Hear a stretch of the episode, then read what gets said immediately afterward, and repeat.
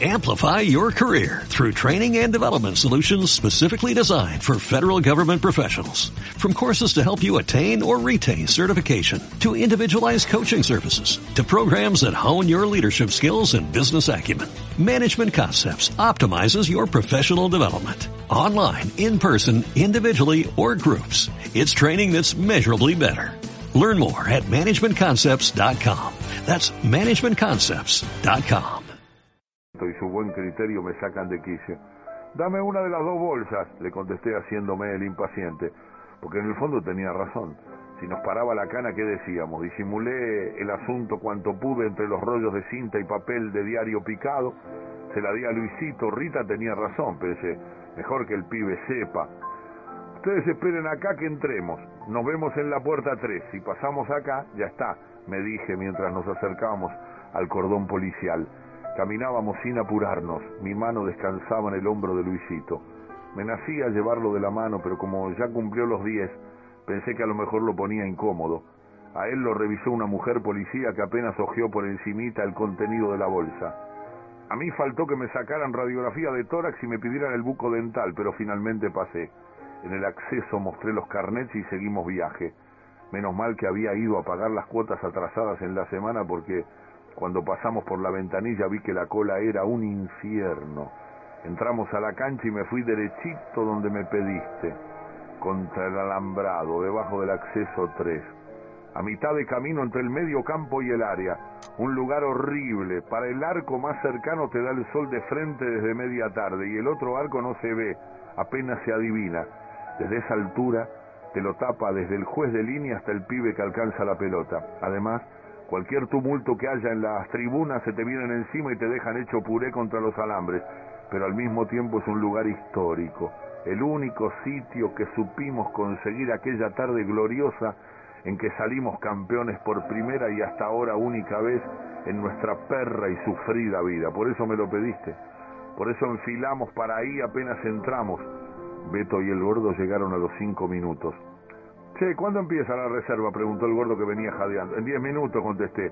No es por nada, pero ¿vieron la altura que tiene el alambrado? Beto seguía empeñado en su maldito sentido común. Ya veremos.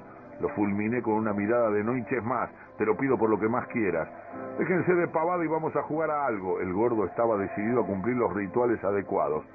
Se plantó contra el alambrado y nos invitó a acompañarlo. Ahora vas a ver cómo matan el tiempo los turros de tus tíos, le expliqué a Luisito. ¿Cuál querés? El gordo le cedió la iniciativa a Beto. Dame al cuatro de ellos. Como quieras, yo me quedo con el 10 nuestro. ¿A qué juegan, tío? Espera, contesté. Espera y vas a ver. Apenas empezó el partido de reserva, le vino un cambio de frente al 10 de nuestro equipo. Como la cancha es un picadero, la pelota tomó un efecto extraño y se le escapó por debajo de la suela. Dale, pibe, tronó la voz frenética del gordo. A ver si te metes un poco en el partido. El muchacho pareció no darse por enterado. Al rato el cuatro visitante pasó como una exhalación pegado lateral y tiró un centro precioso.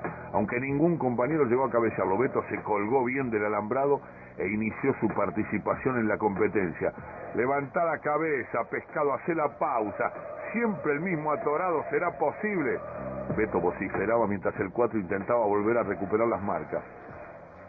Después el 10 nuestro le dio un par de tipos y largó la pelota a tiempo. Enseguida se volvió hacia el alambrado y buscó al que lo había increpado, como diciendo a ver qué pavada decís ahora, y el gordo no perdió tiempo. Por fin muerto. Por fin diste un pase como la gente. Beto estaba nervioso, su candidato estaba muy tirado atrás y no frecuentaba nuestro territorio. El gordo se encaminaba a una victoria indiscutible. Su hombre recibió el balón cerquita nuestro, lo protegió y antes que pudiera hacer más, recibió la atropellada de un rival que lo dejó tendido encima de la línea de cal. Más sí, lo mejor de la tarde, partido en dos, total para lo que sirve. ¿Qué hace, juez? ¿A quién vas a amonestar? ¿Por qué mejor no lo echás al petizo ese que tiene menos que mi tía la soltera? El 10, pobre pibe, saturado, apenas se puso de pie, se acercó al alambrado, lo ubicó al gordo y le vomitó todos los insultos que pudo antes que el línea lo llamara al orden. Era el final. ¡Tiempo! gritó el gordo con los brazos en alto. Beto, paga los panchos. Si serás turro, gordo, no te gano desde el año pasado. Es una ciencia, pibe, es una ciencia, agregó el gordo con aires de importancia mientras se sacaba la camisa empapada en el sudor del esfuerzo. La verdad es que mientras los escuchaba me divertí de lo lindo. Creo que hasta por un momento me olvidé de toda nuestra tormenta, de toda la bronca que teníamos adentro, de toda la rabia que juntamos desde abril hasta la semana pasada. Pero apenas volvimos de comprar los panchos y nos tiramos en las tribunas a comerlos, el asunto se impuso en todo su tamaño. Vamos a tener que hacernos caballitos, de nuevo la voz de Beto llamándome a la realidad. Miraba el alambrado de arriba abajo tratando de calcular la altura. Está mucho más alto que cuando dimos la vuelta, ¿no? No, lo que pasa es que ahora somos 15 años más viejo, nabo. El gordo era un optimista de raza, no cabía en duda. Dejate de joder que hablo en serio. Cuando salimos campeones, nos hicimos caballito y saltamos enseguida. Y aparte no estaba el de púas arriba de todo. Mira ahora. Tienes razón, gordo, intervine. Por las púas no te preocupes. Para eso me traje la campera gruesa. Lo que me da miedo es la cana. No nos van a dejar ni mamados. Pero el gordo no era hombre de dejarse derrotar rápidamente. ¿Y vos te pensás que con la gente que va a ver a la hora del partido se van a andar fijando? No te calentes, Ernesto. Ojalá, gordo, ojalá sea como vos decís.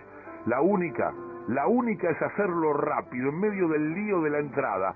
Beto hablaba mirándose los zapatos, estaba tenso. Creo que Beto tiene razón. Igual tenemos que apurarnos. Terminamos los panchos, volvimos al alambrado, la cancha se iba llenando de a poco. Pensé que era una suerte, porque así a cancha llena era mejor. Somos una banga de ilusos me dije. Ganamos tres partidos y venimos como chicos a esperar que rompan la piñata. Cuando terminó el preliminar, la gente que estaba sentada tuvo que pararse porque ya no se veía nada. Habían llegado las banderas, un par de pibitos las ataban en la parte alta del alambrado. Estaban sonando los bombos. De repente un cantito nació del codo más cercano a la platea. La gente empezó a prenderse. Nosotros también cantamos.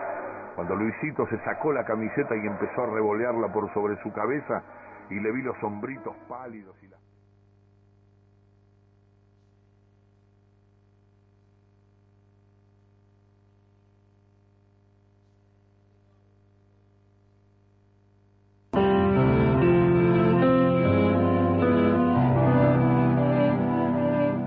Atajó Roma, de Aldo Riera.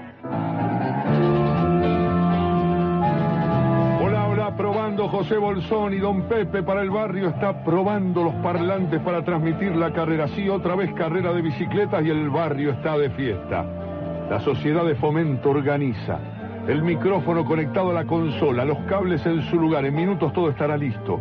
Con tiempo y a la perfección, como a él le gusta. No deja nada librado al azar. Es un perfeccionista, tiene experiencia y esa es la centésima carrera que va a transmitir. Una bocina colgada de cada plátano y las tres cuadras principales tendrán información. Todo está saliendo a pedir de boca. Las densas nubes que se habían juntado en el poniente a las primeras horas de la mañana se van disipando, no lloverá. Desespera otro día bochornoso de calor.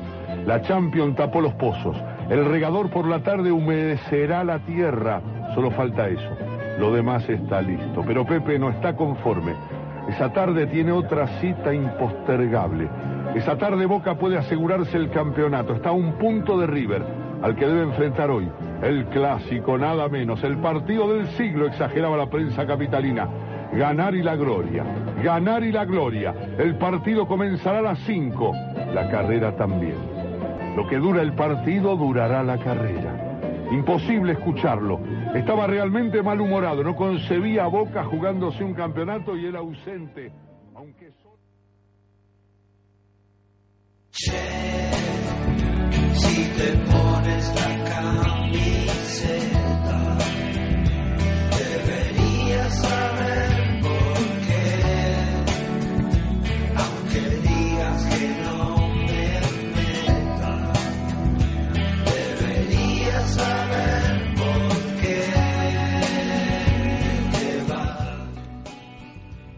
Martes, 19 horas. Nuevamente Mariano Paulón en el micrófono, Gustavo Leiva en la operación y Franquito Orellana hacemos Deberías saber por qué. Eh, hoy vamos a reflexionar un cachito ahora, como siempre, al principio del programa, eh, sobre, la, sobre la realidad del trabajo.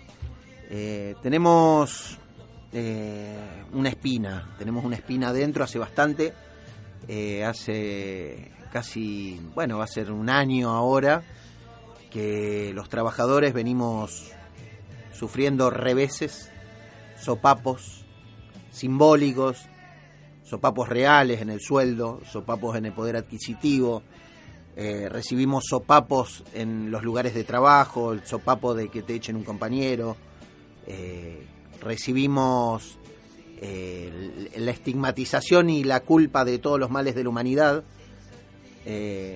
en este discurso neoliberal que se sigue expandiendo y que, que se repite y repite en todos los medios de comunicación. Son pocas las voces disidentes que, que salen a bancar la parada y a decir que, que esta sociedad la sostienen los trabajadores, que la acumulación de riqueza la sostienen los trabajadores, que, que el trabajador tiene derecho a vivir dignamente, que no era un lujo el celular, que no era un lujo irse de vacaciones, que estaba al alcance del trabajador porque había una decisión política de que los trabajadores vivieran mejor. Ahora la decisión política es otra. La decisión política es que los más ricos sigan acumulando y acumulen más que antes, que los trabajadores eh, nos acomodemos y tratemos de pasar el invierno eh, abrigaditos en casa.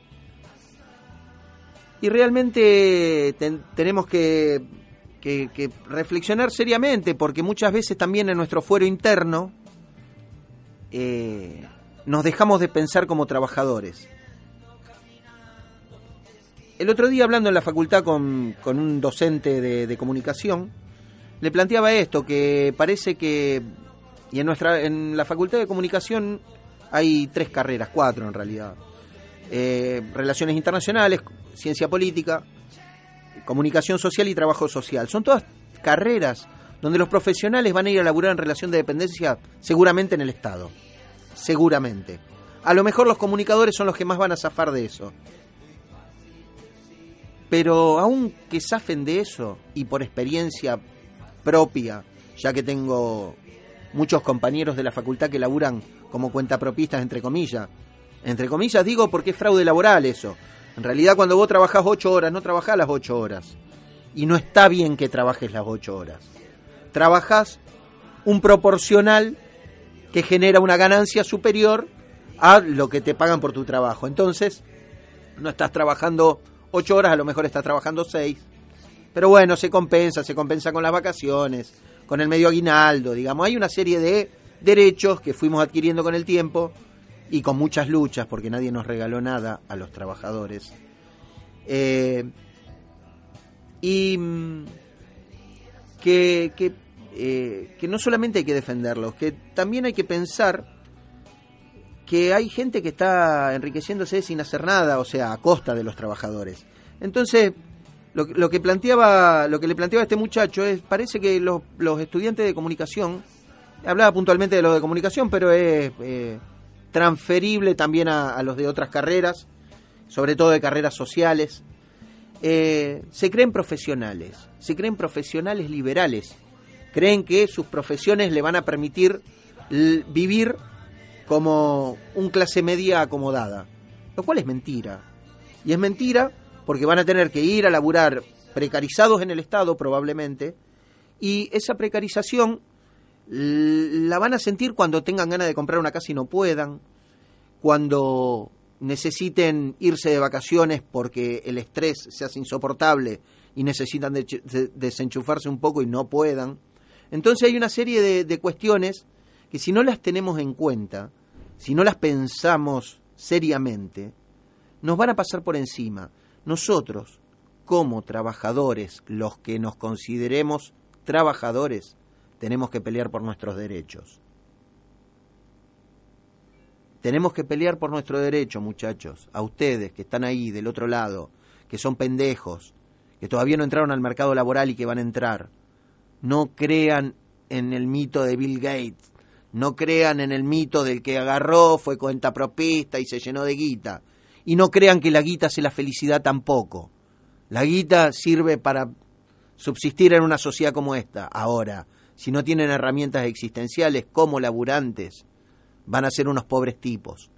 se van a sentir frustrados, van a querer comprar cosas que nunca van a poder comprar, le van a querer dar a sus hijos cosas que no les van a llenar el alma, se la van a pasar laburando, no los van a acompañar, no van a estar durante su vida y cuando vuelvan, cuando se jubilen, ese, ese pibe que creció solo durante 20, 30 años, te va a decir, ¿y vos quién sos para decirme algo? Si no estuviste.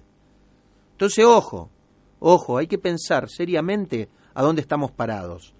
Esto es deberías saber por qué.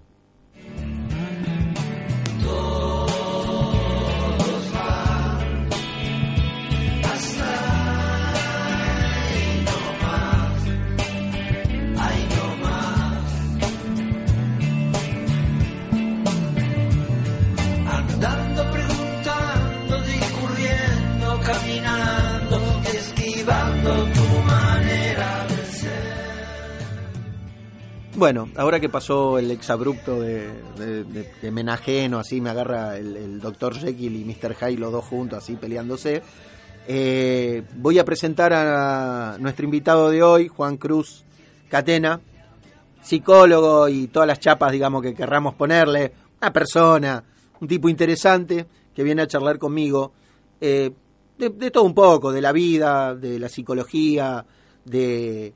de que, ¿De qué querés charlar? A ver, contame. De la escritura también. ¿De la escritura? Hola Mariano, gracias por la invitación. ¿eh?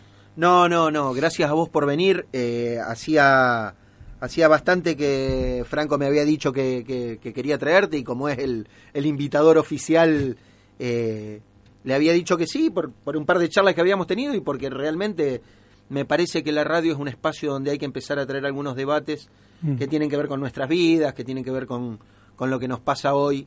Y bueno, contame un poco, vamos a empezar por la escritura. ¿Cómo empezaste a escribir? Uf, a escribir empecé como hace más o menos 20 años. Ah, de pendejo. Sí, no tanto, no tanto. ¿Vos tenés Pero, 40? Yo tengo 40 más o menos, 38. Bien. 38 para 39. Y empecé, sí, más o menos a, los a los 20 años. Y haciendo teatro, empecé por la dramaturgia. Eh, y post fútbol. Claro. Pensé que iba a ser un buen futbolista. Del fracaso del fútbol arranca el escritor. Bueno, pero como futbolista no te fue tan mal, o sea, no llegaste la, al profesionalismo, pero hiciste inferiores en Boca, ¿dónde, dónde estuviste? Hice inferiores en Boca y después jugué en Nacional B.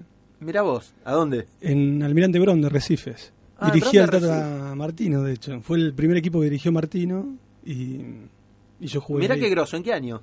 Y eso fue 97. Mira. Eh, en el 96 fue lo de Boca, en el 97 fue lo de Recifes. ¿Y cuánto jugaste ahí en, en, Brown? En Brown estuve un año, nada más. Y en Boca también. ¿Y pero eh, qué pasó? ¿Te... Y no... ¿No tenías ganas? eh, no, no tenía muchas capacidades. Sí, además del sacrificio es verdad. No, no, no lo puedo eludir porque además eh, me costó bastante eso. Pero no, no tenía tantas condiciones. Eh, era un jugador del montón y sin sacrificio no llegás, ¿viste? Eh, eso, me faltó un poco de disciplina para compensar la poca claro. capacidad, la debilidad futbolística.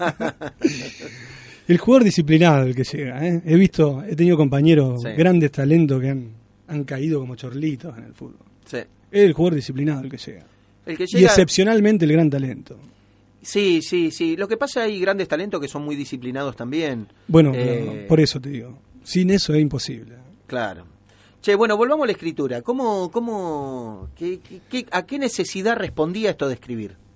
Arranca un poco con la tristeza. Parece que esa relación que es media, media, no sé, poco verdadera, que del fracaso del fútbol me vuelvo escritor, hay algo de eso, no obstante, que es verdad. Es como que de la, no sé, cierta tristeza. Arranqué con la tristeza.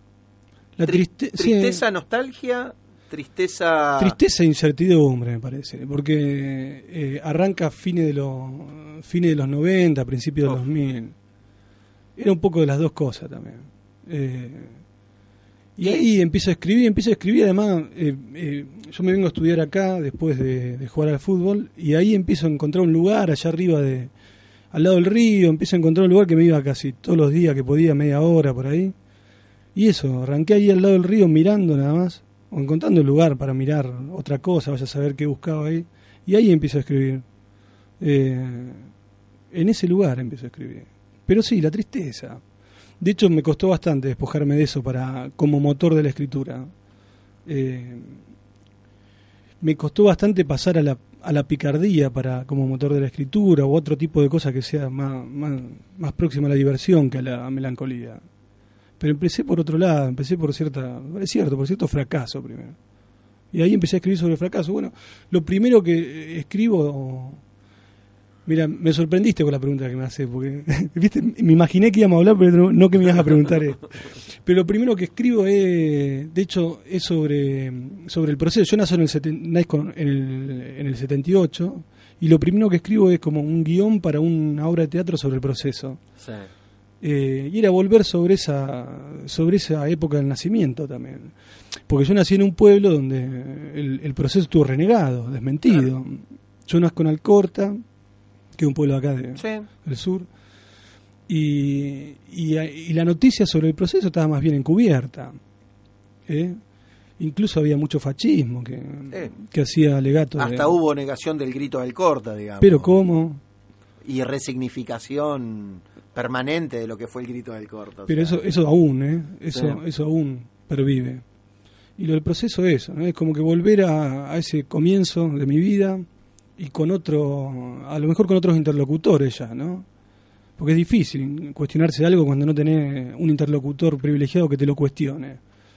Eh, ahí arranca un poco, ¿ves? Un poco la melancolía, no sabemos bien qué hacer acá en Rosario, estudiando algo que no, que no estaba seguro que era lo mío, de hecho no lo es, que era abogacía. Y después esto, es como volver sobre los comienzos desde otro lugar, con otros interlocutores. Ahí empiezo a escribir, ¿verdad? Sí. Te agradezco la pregunta porque tengo un mito nuevo. no, pero además hay otra cosa, o sea, eh, que no la podés dejar de lado, la edad. Mm. La edad es una edad de 18, 20 años, de mil mambos existenciales en los cuales no estás seguro de lo que estás haciendo, ni lo vas a estar hasta pasado los 30. Eh, arrastrás un montón de cosas de la infancia que sabés que te tenés que desprender de ellas, pero las seguís manteniendo así como si fueran un tesoro. Eh, y esa etapa de transición, además corporal, viste, que no te, no te reconoce, está, eh, está hecho un boludo en algunas cosas, está recontra más acelerado que los demás y no tus viejos no te entienden y, que un momento medio culposo también en, el caso mío no porque era volver sobre la adolescencia con bastante culpa claro esto que digo bueno no haber tenido interlocutores que cuestionaban a lo mejor ciertas cuestiones cierto ciertos momentos de la historia tan importantes ¿eh? eso era cool, digamos, era un sentimiento de culpa para mí. Yo si me encontraba con alguien como Franco en ese momento, que nos conocimos más o menos también ahí, a lo mejor me daba vergüenza decirle que yo estuve durante 18 años sin saber nada de eso. Entonces hay algo de la culpa también que empezó a motorizar algo. De la misma manera con, qué sé yo, con la joda adolescente, ¿viste? Esto que vos decís, ¿viste? El cuerpo excitado, sobreexcitado, la joda, el chupe, qué sé yo. Los 90. Los 90. Que eran más poco, era más gente amontonada. Gente amontonada y eh, vaya a saber quién, ¿eh? Organicémonos. Sí, claro, tal cual. y bueno, pero de eso también, ¿no? Fue un momento, por eso ahí estaba la tristeza, ¿ves? Fue un momento de volver sobre eso, volver sobre cierto modo de amor también que había tenido más bien eh, eh, noventista, despilfarrado, y me, acompañó durante ese tiempo, me acompañó la tristeza y la culpa, me parece, pero que fue como, no fue algo, viste, religioso, viste, del ocho de la culpa, tu grandísima culpa, sino el sentimiento de responsabilidad a lo mejor de, de, no sé, de haber negado durante mucho tiempo eh, partes de... Sí, sí, una culpa histórica. Más culpa de género, culpa culpa histórica, culpa, de, no haberse hecho, culpa de género. De no haberse hecho las preguntas que uno tendría que haberse hecho, que uno piensa en ese momento. Haber llegado tarde, el sentimiento de haber llegado tarde. Vos recién decías, viste, esta cosa de, de no saber qué hacer, que uno se da cuenta más o menos a los 30 años, viste. Mm. Pero es verdad, es como que el sentimiento de haber llegado tarde. Eso es lo que me acompañaba para empezar a escribir, ¿ves?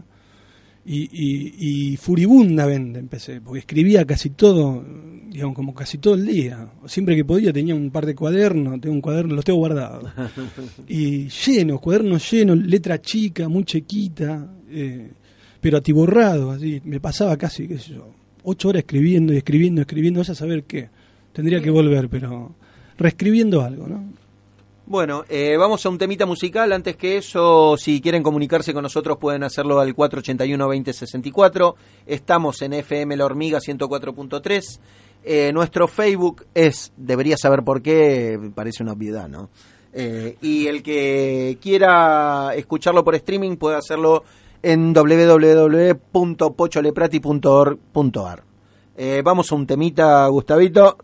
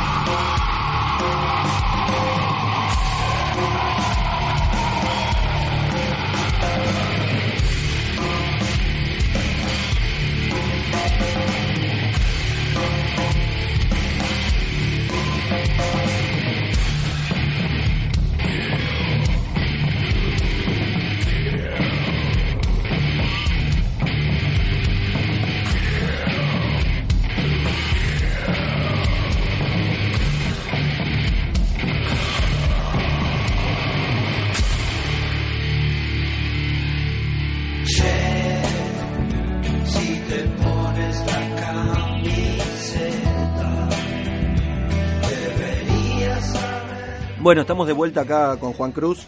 Eh, estamos en la etapa de la escritura. De esa escritura que no tenía forma, que el único objetivo era salir de uno mismo, y quedar ahí estampado contra una hoja de papel. Eh, y después dejaste, eh, dejaste derecho, Derecho. te fuiste a psicología. Arranqué, estuve unos años en psicología. Yo no me recibí de psicólogo. Eh, estuve estudiando unos años psicología y ahí armé la banda. La banda con la que después, hasta el día de hoy, son amigos y, y armamos una institución que se llama Colectora, que vino Ramiro hace... Sí, sí, sí, sí. Eh, y ahí conocí a varios. Además de armar esa institución, antes de eso, eh, ahí conozco a Franco, que investigamos, eh, hicimos una investigación juntos y armamos un proyecto Que llamado la- la de acompañantes terapéuticos. Esa es la cooperativa de acompañamiento terapéutico. sí. Claro. Y de psicoanalista. Y de psicoanalista. Y, y antes de eso eh, hubo como dos proyectos que uno llamaba Cátedra de Producción de Subjetividad, que Mm. era una cátedra libre, periodo 2003, 2004, eh, y después vino la Universidad Experimental, que ahí conocía... ¿Y qué, cuál era la idea en, en la cátedra de producción de subjetividad, por ejemplo? Y agarramos, eh, eh, era un espacio de autoformación, entonces hacíamos módulos, módulos distintos, con tópicos así comunes Sí. a, a la universidad en principio, y era ponerle módulo de Estado y producción de subjetividad, módulo de mercado y producción de subjetividad, amor y producción de subjetividad, y, y era armar espacios, nosotros mismos, espacios de formación con invitados. Ahora hay un proyecto que es muy similar, digamos, que, eh, que lo organiza el Partido para la Ciudad Futura, que es el, Sí. el de la Universidad del Hacer. Mm. Es un proyecto muy similar, eh, tiene la misma estructura a, a aquel proyecto del 2003 que fue el de la cátedra y que, y que luego se transformó en una universidad experimental. Eh, y, y una vez por año armábamos la coreografía de los movimientos y que ayer eh, invitábamos organizaciones sociales. Sí, de todas formas me parece que eh, hay varios proyectos que van en ese, en ese sentido. La Universidad Libre, después ahora la, la Universidad Libre para, adulte- para adultos mayores. Hay varios, varios proyectos, digamos, de salir un poco de la formalidad academicista. Es romper el, el- Sí, viste, era como romper en realidad esa relación que sería pedagógica. Claro. Por la vía de, incluso cambiaba, ¿viste? Cambiaba la disposición del espacio, había un pensamiento sobre eso, cambiaba el modo de la exposición, ¿viste? Ya perdía, perdía valor esto de alguien que va a dar una charla Claro. sobre. Pero lo- lo- la evidencia que cayó también es que, no obstante, hay algo de quizá de la incidencia mercantil en la, en la producción de subjetividad universitaria, si vos querés, que es esto de consumir grandes valores Mm. intelectuales. Eso no cae. La Universidad Libre, que, que vos decís, siempre tiene un personaje que invita. Sí. ¿Viste?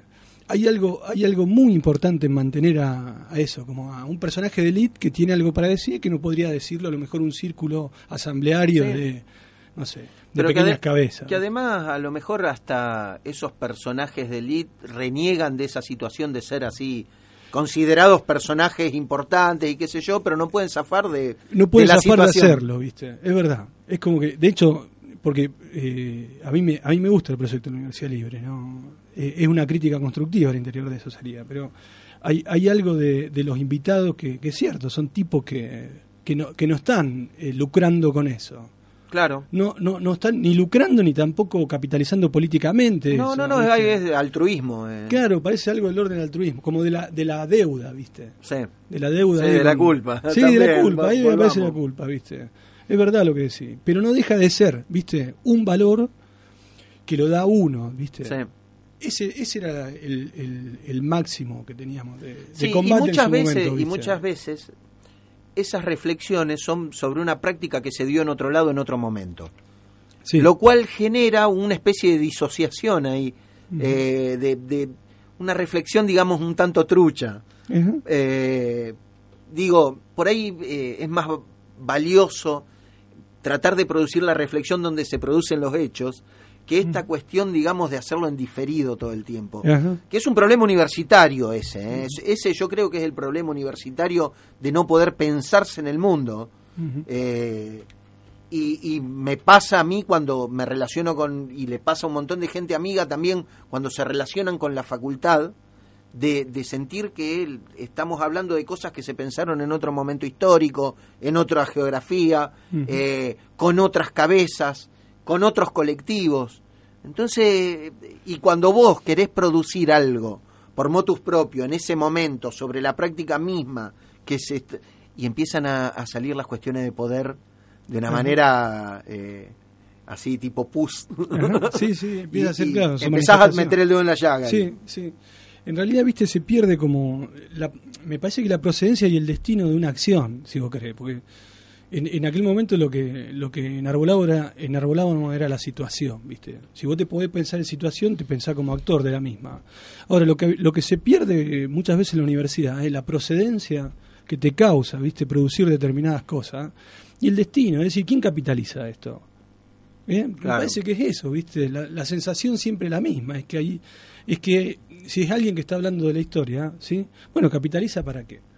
¿Eh? ¿Para, Claro. ¿Para dónde capitaliza? La pregunta ahí es política, sigue siendo política. La palabra lo dice, capitaliza. Claro, pero ¿para quién? Ah, Por en función para de el proyecto qué? del capital. Exactamente, pero ahí, viste, ahí debe aparecer para los para los bien pensantes debe aparecer una culpa enorme, viste, Mm. que no sabe muy bien cómo ubicarse en la universidad. No digo que sea una pregunta sencilla, viste, pero digamos es una pregunta que si vos perdés procedencia y destino, ¿eh? es muy probable que estés capitalizando a título personal, además. Sí, y una acción cual. política a título personal, ¿qué es eso? ¿Eh?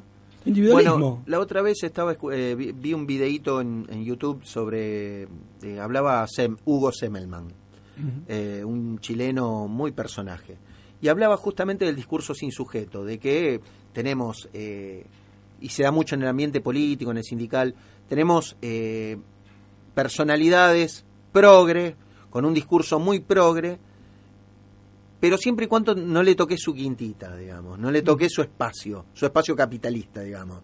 Entonces tenés, lo que plantea el loco es que tenés un discurso sin sujeto, tenés discursos recontra revolucionarios y no hay un sujeto que pueda sostener eso. Y no hay un compromiso hacia ese discurso. O sea, terminan siendo discursos vacíos. La- la- el peligro de, de- de eso, digamos, es lo que nos toca vivir ahora. Ajá. Es que tenemos una esquizofrenia bárbara, no sabemos si lo que decimos responde a lo que hacemos, si lo que hacemos responde a lo que decimos o si es- son todas cosas que van por caminos diferentes. Claro, pero es, es eso, ¿eh? se, se vuelve paralelo.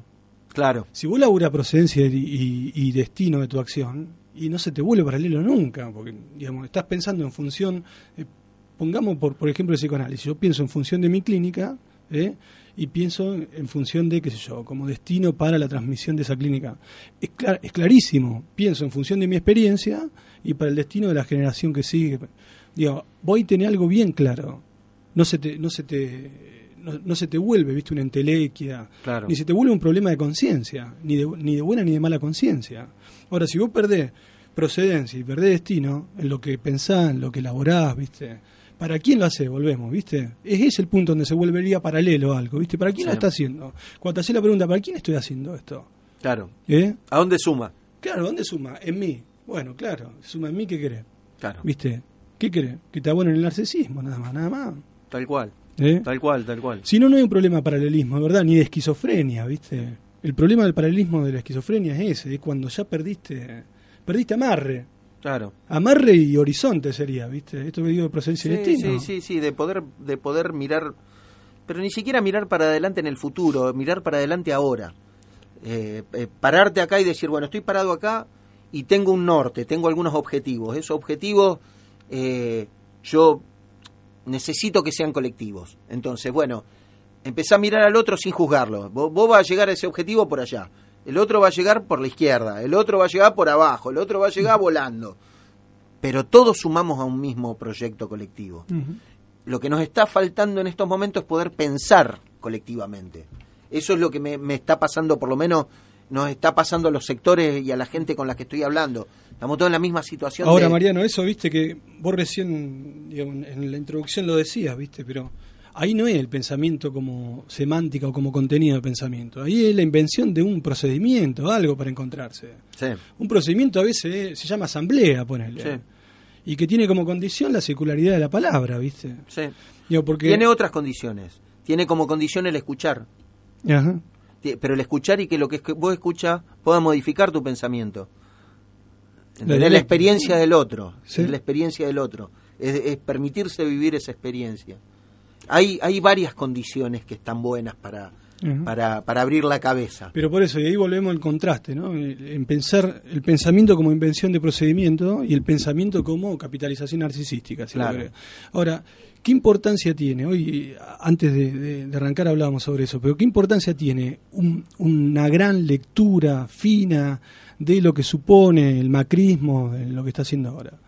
Si después es cierto, vos podés tener una lectura en Facebook muy fina sobre algunos pormenores del macrismo, pero muy fina. Hay muchos que lo están haciendo, de hecho. Sí. Ahora, ¿qué sostén? La pregunta, ve ahí está, cómo se paraleliza. ¿Cuál es el sostén? Claro, ¿Cuál es el- ¿Cómo se va sosteniendo a través del tiempo? claro. Esa lectura fina. Porque parece que es angosta en lo que hace la pregunta por el sostén. ¿Cómo se sostiene? Entonces la importancia de eso es la invención de sostenes. Para Tal que cual. las lecturas finas puedan tener capitalizaciones. Volvemos a lo mismo de antes. Sí, hay mucha inteligencia y poca concretización de esa inteligencia en algo que, que, que transforme, que no nos deje en la situación de, de espectadores. digamos. Pero, viste, vuelve la pregunta, que parecía una pregunta ya, viste, eh, Sí. obsoleta, que sería, viste, la, la relación entre el pensar y el hacer o algo así. ¿Por qué aparece otra vez, viste, entre lo, lo que sería la virtualidad del pensamiento y lo real del Claro. acto? ¿Por qué aparece de nuevo esa disociación? ¿Eh? A mí me parece que está bien esto que estamos apuntando. Es como, hay algo ahí de, lo que urge de la época es el pensamiento de procedimiento de resistencia, viste. Sí. No es tanto el, pensamiento fino sobre, sobre la política macrista Tal cual. que también, pero que también en la medida que vos tenés un lugar desde el cual procede y al cual con el cual capitalizar.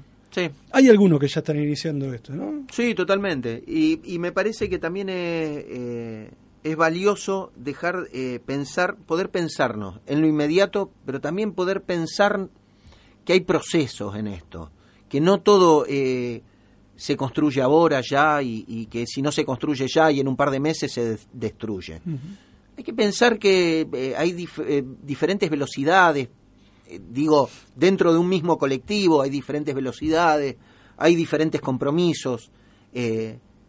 tratar de salir del lugar ese moral de que el que no lo hace como yo está equivocado, el que no piensa como yo está equivocado, el que no eh, utiliza el único procedimiento verdadero está equivocado.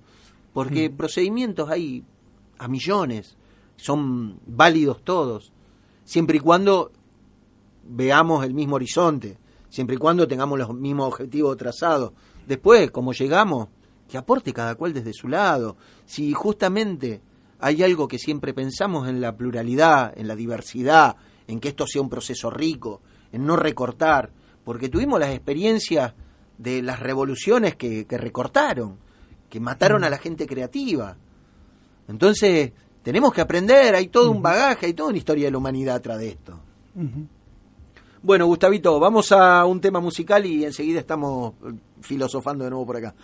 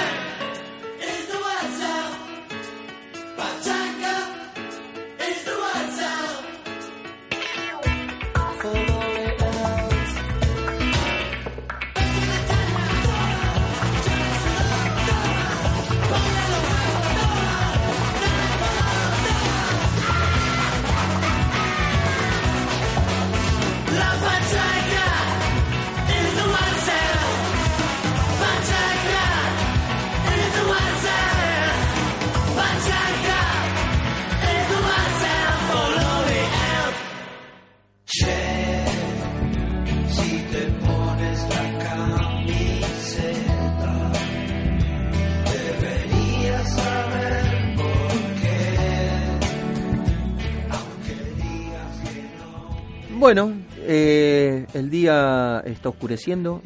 Parece que, aunque si hubiese estirado un poco, eh, ya se hizo la tardecita y, como siempre. eh, no, como siempre no, esta vez estamos filosofando más que de costumbre. Así que, no, y estábamos recién hablando justamente eh, en, en la pausa, digamos, durante el tema musical. eh, estábamos charlando de, de, esta cuestión de, de los trabajadores y de los empresarios locales y de lo gracioso que fue, gracioso digo en el sentido trágico de la palabra, que los trabajadores no se den cuenta ah, que votar a- al empresario es, es como agarrar y, firmar un certificado de defunción. Pero creo también que eh, es producto de, de- de un momento histórico y de un bombardeo mediático que de alguna manera eh, en algún momento se, eh, se va a saturar la cuestión mediática. De hecho, ya la gente no cree en el diario ni, en, ni en la televisión como hace 10 años atrás. Y, y en algún momento Guattari dijo que íbamos a pasar de, de un disenso, de un consenso más mediático a un disenso posmediático. O sea, creo que lo, a lo que apuntaba es a eso, a la mayor diversidad, pluralidad, eh, a que a, a que nosotros, digamos, los que proponemos, los que los que queremos juntar gente para, para hacer cosas, eh, seamos lo suficientemente abiertos para no echar a nadie de los que vengan simplemente porque piensan diferente. Eh, Juan, eh, contanos un poco de tu vida personal. Vos naciste en Alcorta, ¿sí? Fuiste a la escuela ahí en Alcorta, primaria. Escuela de monja. Escuela de monja, Sí. primaria. ¿Qué, es- ¿Cómo se llama la escuela? Eh, San Francisco de Asís. Oh. Franciscano. Tengo mi escuela, tengo mi escuela de época. Ahora me siento un privilegiado. En, aquel momento, cuando empecé a escribir, me sentí un avergonzado. claro. Eh, escuela de monja, primaria y secundaria. Hice en la escuela de monja. Imagino tus primeros escritos así bastante provocadores. En realidad, sí. eh, Viste como la novela. Sí. la novela neurótica. Es volver sobre el pasado como si fuera tú una mierda. Claro. No está mal, ¿viste? Eh, y sí, de hecho me acuerdo de, de haber leído una carta de Kafka a sus maestros, que es hermosa esa carta, Sí. eh, que le pasa una factura, y haber hecho una especie de paráfrasis de esa carta. En, los- en el inicio fue eso, de, de este proceso de escritura que todavía me tiene trabajando. Digo, pero el inicio era esa, esa carta a mis maestros también estuvo.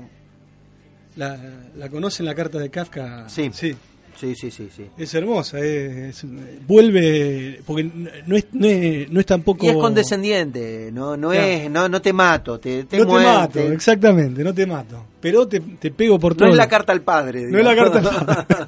no se lo manduca, ¿viste? Claro. No, no es una carta agresiva. Esa Sí. agresividad política, ¿viste? Es que... Esa, esa valiosa agresividad política. sí, sí, sí. No aniquila. No, No aniquila. no, no, no, deja vivir, deja Claro. vivir.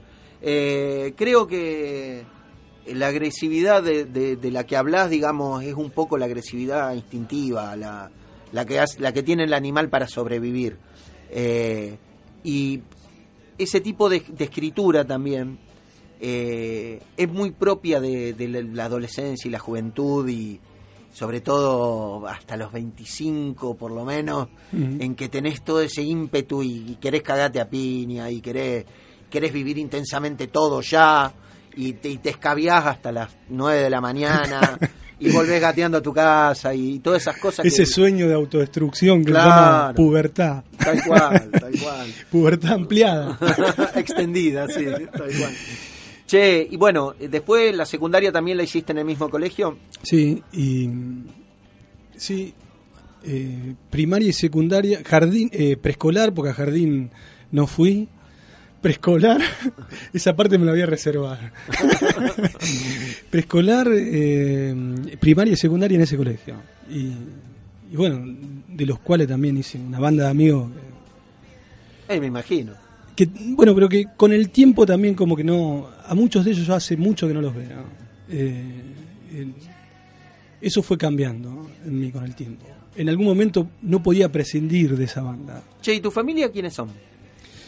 Mi familia, mi viejo, eh, un trabajador remisero, mi vieja ama de casa, eh, mi hermana psicóloga, mi hermano arquitecto, Eh, y, y además de esa definición por la vida de la profesión o del oficio o algo así, eh, bueno, es una familia clase media, familia clase media provincial. ¿De los más ortodoxos? o No, de- no tan ortodoxo, ¿viste? Es como que me mandaban a la escuela de monja, eh, me hacían hacer catequesis, pero después, si quería, iba a la Claro. iglesia, y si no quería, no iba.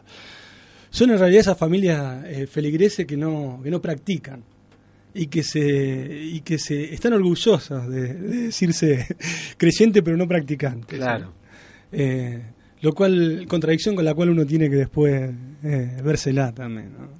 Sí, Eh. sí, sí, totalmente. Eh, Eh, porque es eh, pesado, ¿viste? Tal Ser- cual, tal cual. El asunto es serlo. Son es esa pesado. gente que los desarticulás cuando le decís vos crees en Dios porque le tenés miedo a la muerte.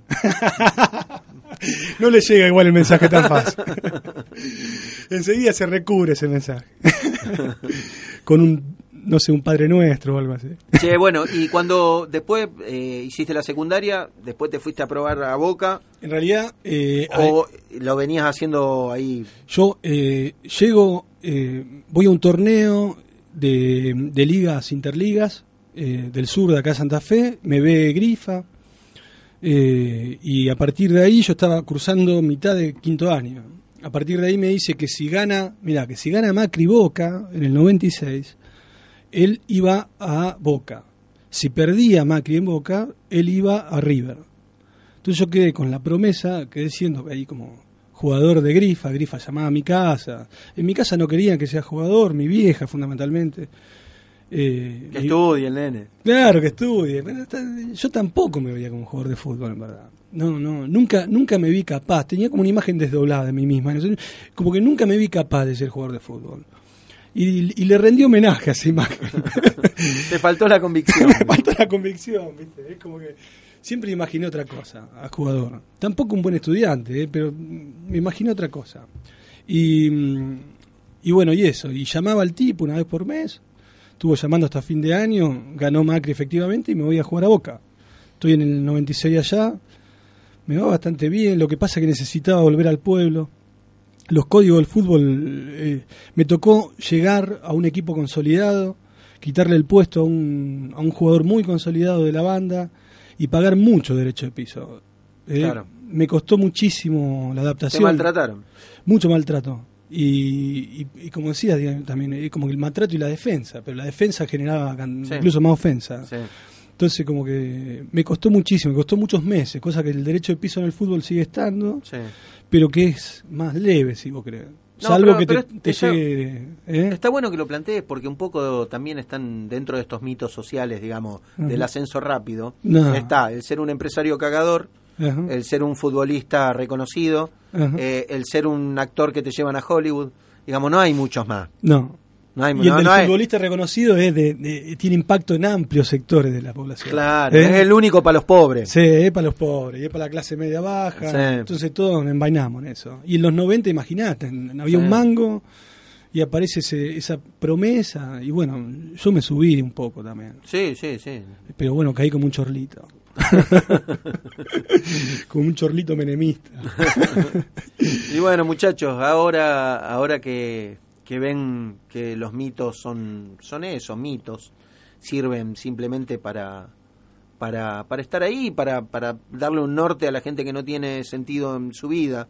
Eh, está bueno que busquen el sentido de sus vidas. Está bueno que piensen eh, que ustedes pueden valer por lo que son y por lo que les gusta hacer. Eh, nada, no hay ninguna carrera que te garantice el laburo perfecto, no hay ninguna profesión, no hay ningún, no hay nada que te garantice de salvarte de por vida. Es simplemente la búsqueda de, de, de lo que más te gusta hacer. Eh, y acá tenemos un ejemplo, Juan Cruz jugó al fútbol, lo intentó. eh, yo creo que si hubiese tenido la convicción probablemente hubiese quedado porque eh, hablábamos antes de empezar que el 90% de esto es continuidad, es, es- Mm. es ponerle gana. eh, pero bueno, eh, Viste cómo se dice el hermano de Maradona, ¿no? tal cual. Dicen que había uno peor que él en la joda, aparentemente. Pero que era mejor jugador. bueno, el mismo mito, ¿viste? Tal cual, tal y, cual. Y, ah, y un- y una, eh, y una cosa más, eh, que mm, en, en- en ese momento, digamos, de- del fútbol también, eh, el mito que acompañaba a- al jugador, al jugador como excepcional en ese sentido, ser jugador de Boca para mi pueblo era una cosa nueva, una novedad, era esto, era el mito de eh, enriquecer simbólicamente también al pueblo. Claro. Eso Claro, no quería sí. dejar pasar. Eras porque- un patrimonio de Alcorta. Sí, y eso fue un golpe durísimo para mí. Después jugando en la liga, cuando volví, y era como que me lo hacían, me lo hacían saber eso. ¿Eh? El Eh, hecho de ¿Cómo haber no sido- te quedaste? Sí. ¿Cómo no te quedaste? Fracasado, era el fracasado. Claro. El contrincante me lo recordaba todo el tiempo. Y el, y el local también, con un mal partido enseguida, ¿viste? Como, Sí, sí. diciendo, de ser la promesa simbólica del pueblo, pasaste a ser, ¿viste? Mm. La opacidad nefasta de lo que estoy viendo. Está bien.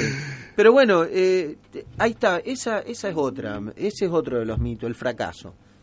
¿Qué es el fracaso? Si vos hoy sos feliz con la vida que elegiste sí, ahora sí. y ahí eras feliz, Estaba intrincadísimo, estaba complicadísimo. por eso, o sea, creo que hay que, hay que muchas veces hay que pensar más en función de lo que te hace bien de que, que de lo que le hace bien a los demás de vos. Es verdad. Igual, igual en esto cuando digo los demás, no digo todos los demás. No, digo- no, no, uno digo- tiene un par de privilegiados. Ese, claro, uno tiene los afectos y, todo lo que le hace bien a los afectos de uno, uno lo hace porque también te hace bien a vos. Pero eh, tener en cuenta que, que uno no. El deber ser, ese esa mirada en los pueblos, por ahí se sufre más. Yo también viví un, un año en, en los Quirquinchos y sufrí bastante eh, el ser el, el extranjero, el que había vivido en Francia. Francescoli me decían, porque en alu Francescoli me decían, en alusión a, a que había, vivido en Francia. Entonces todos decían, oye, ¿cómo te volviste? ¿Qué sé yo? No, a ver, volvimos porque mis viejos estaban exiliados, no es que eh, no es que volvimos eh, esto, esto es una joda, digamos. Claro, claro. Vol- Y tampoco te había ido de joda, claro. Volvimos a enterrar cadáveres, digamos. Esto no es. No- Pequeño trabajo, ¿eh? Claro, Sí. claro. No, no, no era fácil. Para, Sí. Menos para mis viejos que, que les tocó la más dura, digamos. Nosotros acompañamos. Mm. Pero muchas veces por ahí juzgamos, y sobre todo desde el sentido común más, más plano, juzgamos la- las acciones de los demás sin entender qué, qué es lo que está pasando en esa cabeza, en ese corazón, en- eh, con una levedad. Con la levedad de- del conocido, ¿viste? Es Sí. conocido, ya lo conozco, lo sobreentiendo, ¿viste? Sí. No le doy la chance de ser otra cosa. En el pueblo es, es muy típico. eso. Tal cual. Maradona es mal tipo, es mal padre. Sí, ya está. Ya está, lo mataste. No hay chance, y más si lo ve de ese lado, además, ¿no? No hay chance con el Diego de ese lado. Claro, claro. Eh, Por eso digo, hay, hay, hay que tener mucho cuidado con, con, con los juicios eh, light, con los juicios así livianitos, con, con escupir para arriba. Porque somos todos parecidos. En el fondo somos todos parecidos, todos tuvimos vidas complicadas, con algunos aspectos más complicados que otros, pero todos tuvimos vidas así complejas y llegamos donde llegamos eh, con esfuerzo. Sí. Nadie, nadie te regala nada siendo laburante. Y con fracaso, ¿viste? Y con fracaso. Ahora, leí el otro día eh, una frase de, Beckett Sí. en relación al fracaso, ¿viste? Esto, bueno, le probaste, fracasaste, ¿eh? Volviste a probar, volviste a fracasar, bueno, fracasá. Y que dicen que, claro, que ha sido tomada por todos los CEOs del mundo, ¿no? Es una frase que, que ha sido tomada por los CEOs porque, claro, de verdad, ¿viste lo que dicen ahora? Que también está la psicología, ese coaching, que se Sí. llama, es la psicología berreta de, Sí, marketing. Digo, ¿qué? Porque por la vía del fracaso, por la vía del error sería, ¿viste? Vos Sí, el por- prueba y error era en nuestra eh, época. Sí, es la prueba, el ensayo error, ¿no? El ensayo error. Digamos, ahora, eh, la frase de Beckett es más densa. Sí. Me parece que lo que vos lo di con tu historia es más denso. Sí, Lo, lo que hago referencia con esto que me fue pasando es más denso. sí. No era cuestión, ah, fracasar porque el pequeño error. Y al otro día te levantaste y te sobrepusiste. Claro, el fracaso como plus de valor, ¿viste? En, el fraca- en el fracaso estaría el plus.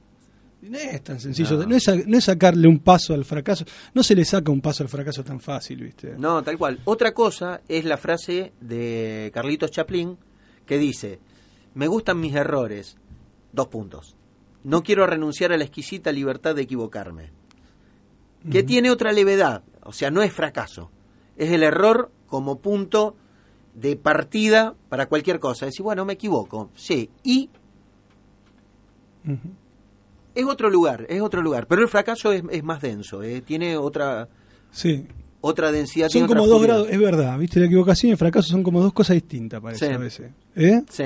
Es verdad. Y a veces se usa la, la, la frustración, el, eh, el fracaso como, como algo liviano, como algo que es superable, como que tenés, que no tenés que hacer duelo. Y sí hay que hacer duelo. Cuando te va mal y cuando te va muy mal en algunas cosas, cuando te peleaste con la mina que amabas, cuando eh, se te murió el viejo, cuando se te muere un ser querido, o cuando te quedaste sin laburo en un momento inoportuno, cuando se te suman así quilombos y quilombos y te pasan esas seguidillas que te trastornan. Y sí, hay que parar, hay que parar y decir, bueno, pará, loco, soy un ser humano. Eh, puedo llorar, puedo, puedo tomarme, puedo tomarme un tiempo para, para parar la bocha y, y Para recordar que la equivocación, ¿viste? Es un paso de danza, ¿no? no es tan fácil. Bueno, vamos al último temita musical y volvemos para despedirnos acá con, con el amigo Juan Cruz Catena.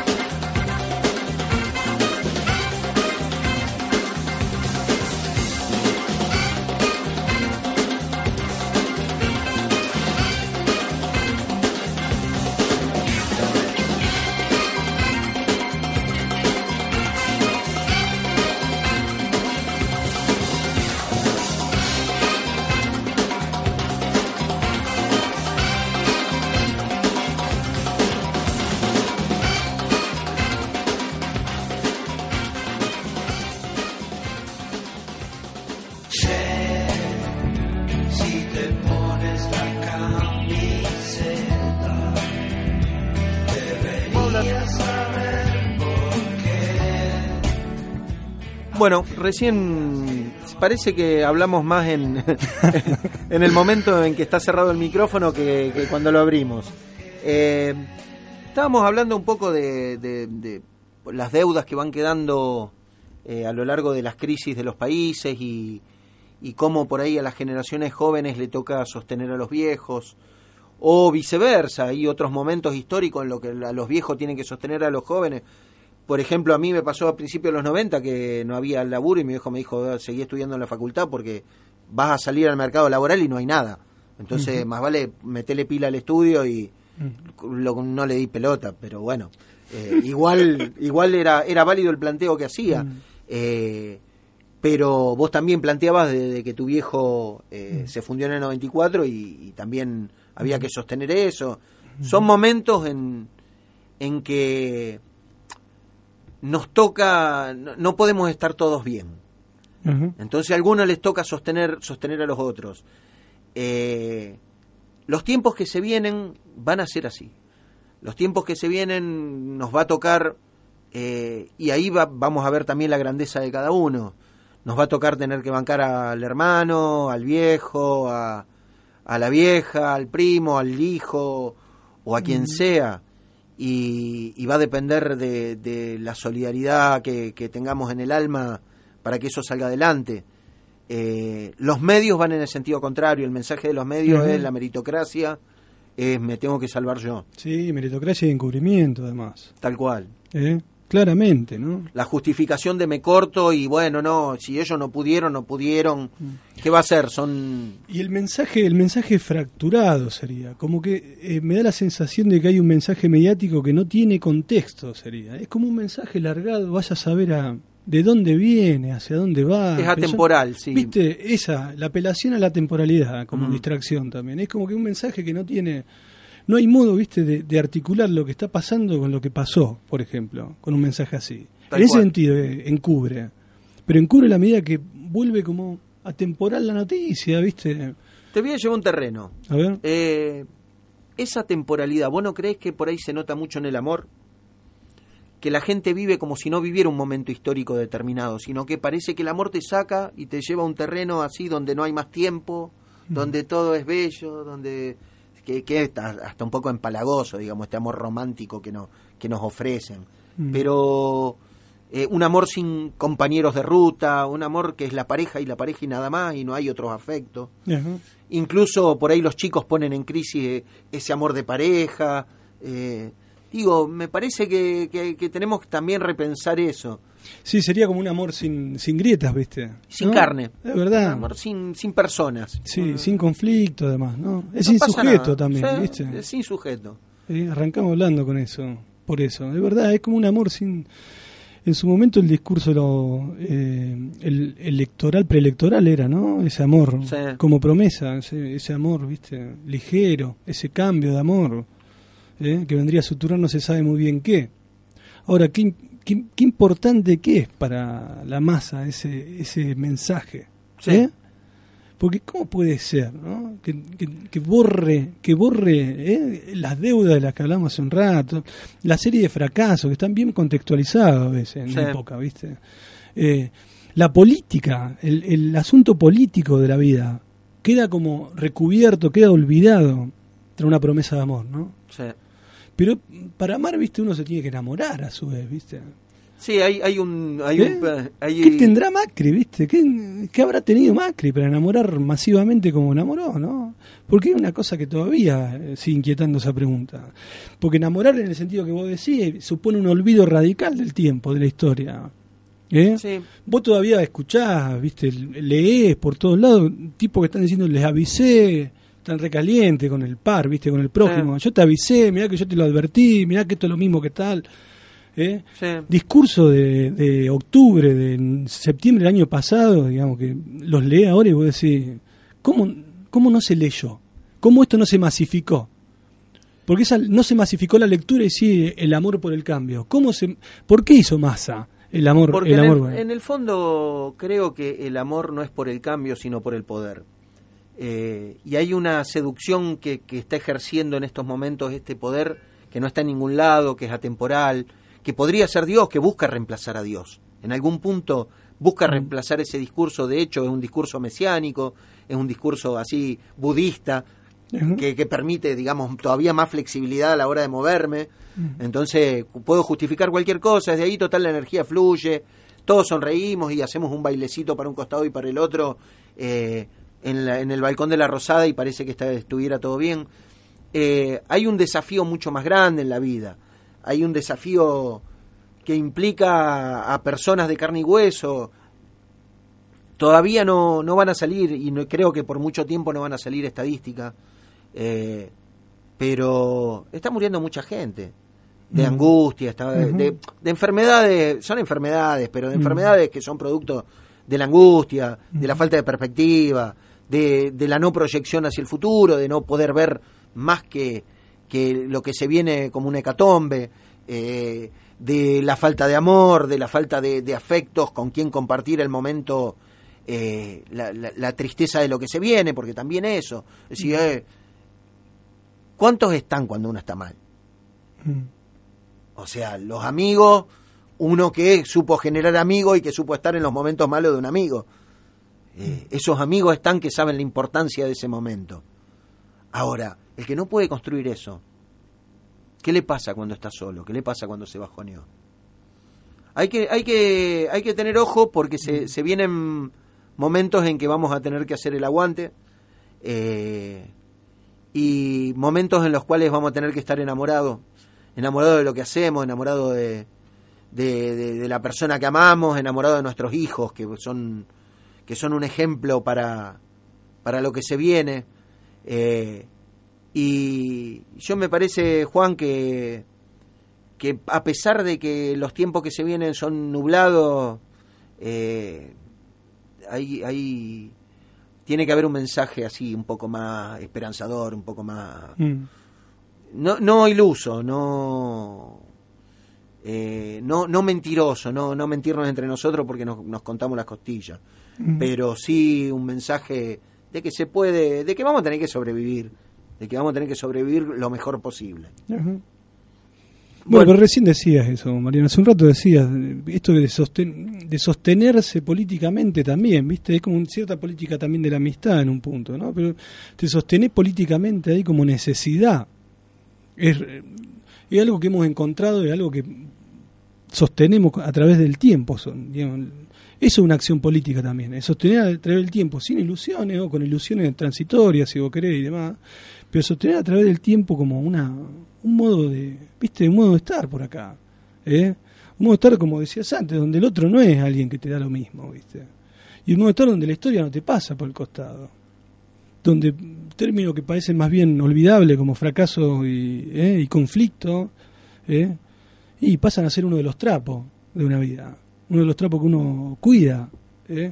La última pregunta, A ver. ¿qué es la paternidad? Uh, qué lindo.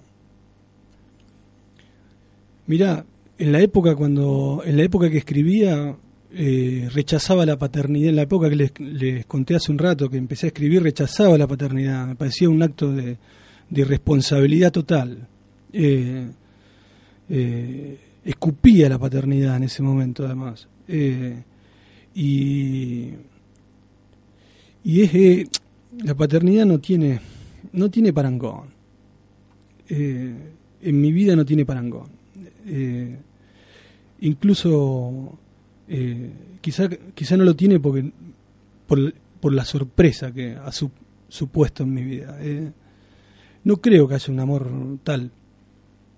No no tiene analogía en mi vida. Es lo más importante que tengo en mi vida y es un placer ese pequeño momento, como es uno de los vínculos que, que, después de haber escupido reconozco como más importante de la de, de mi humanidad, para no hacerme el filósofo y no extender, pero es uno de los vínculos más importantes de mi humanidad, que extendería al mundo, quiero decir, que me, me gustaría que todo el mundo sienta eso. Bueno, para cerrar, eh, y voy a saludar a los oyentes antes de decir esta frase, eh, lo que acaba de plantear Juan Cruz eh, es la diferencia entre la ética y la moral. Eh, la moral es lo que nosotros usamos para juzgar a los demás. Y la ética es lo que nosotros deseamos para toda la humanidad. Nos vemos el martes que viene a las 19 horas en esto que se llama Deberías saber por qué.